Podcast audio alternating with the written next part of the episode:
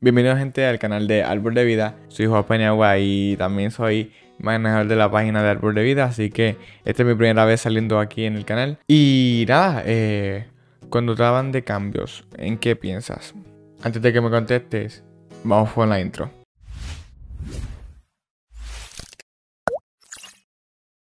Ok, ya pensaste para ti que un cambio. Ahora, si te digo ese cambio que tú tienes en tu mente, ¿Quiere que pase ahora o quiere que pase después? Mucha gente tiene miedo a los cambios, pero un cambio son importantes, los cambios son importantes. Los cambios tienen un principio y tienen un final. Y las cosas que ayer estaban, mañana puede ser que se desaparezcan y, ya no estén en nuestro presente. Es importante aprender a cerrar la etapa y capítulo de nuestra vida, porque precisamente eso es vivir cambiar, renovarse, no permanecer en la, en la zona de confort, como dicen. Cuando permanece en la zona de confort más del tiempo necesario, al salir de esa zona de confort va a doler más. Con esto me acuerdo la primera vez que salí de mi país, que había en Estados Unidos. Se me hizo difícil venir a Estados Unidos. Estaba llorando, quería volver a mi país. Porque no entendía nada, no, no entendía el idioma, no, no entendía nada. solamente quería estar allá en mi zona de confort, con mis viejos amigos, y aprendí que el cambio no solamente es porque sea difícil el cambio, sino porque el cambio genera esa incertidumbre.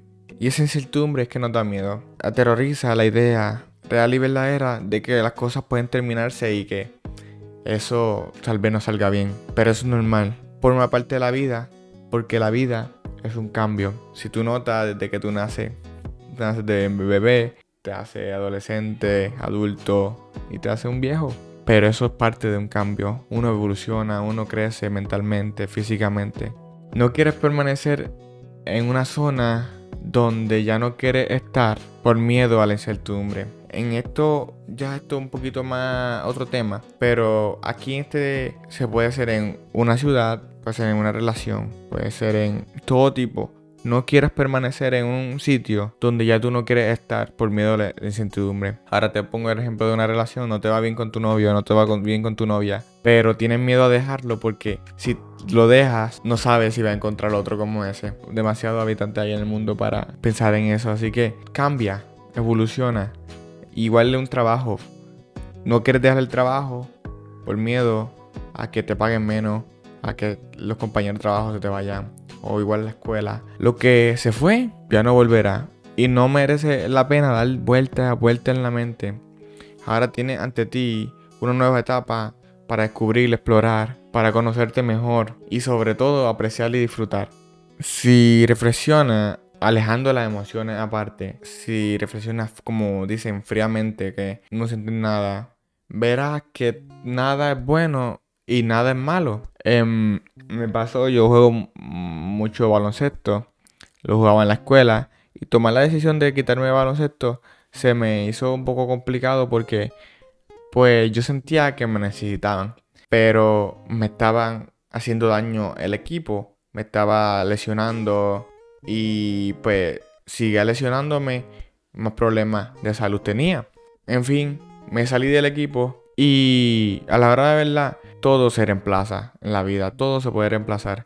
Así que no porque sientas que vas a perder algo, eh, no cambies, cámbialo. Si eso es lo que tú quieres, cámbialo. Nadie te va a tener. Todo cambia, todo pasa, todo se reinventa. Intenta poner en marcha estos tres pasos y ganarás sabiduría, madurez, fortaleza y salud mental. Asume, abraza y acepta los cambios. Hazlo parte de ti, de tu vida, de tu mundo. Piensa en esta reflexión. El espejo del retrovisor solo hay que mirarlo un instante. Pero tenemos que conducir mirando hacia adelante, observando y aceptando lo que está llegando y lo que ha de venir. Con esto quiero dejarte. Estos son unos versículos acerca de los cambios. En Salmos 32, 8 dice, Mis ojos están puestos en ti. Yo te daré instrucciones, te daré consejos, te enseñaré el camino que debes seguir. Por otro lado, Proverbios 3, 5 al 6 dice, confía de todo corazón en el Señor y no en tu propia inteligencia. Ten presente al Señor en todo lo que hagas y Él te llevará por el camino correcto. Para finalizar, ora antes de tomar algún cambio.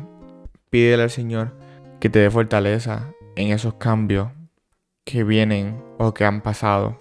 Y con el Señor todo es posible, todo cambia cuando estás con el Señor. Así que ora y agradecele por todos los cambios. Este ha sido el devocional por hoy. Muchas gracias por estar y quedarse hasta lo último. Y si viste esto, no olvides compartir, darle like y comentar qué parte fue tu favorita y qué cambios, si quieres compartir qué cambios has tomado o qué cambios vienen a tu vida. Adiós.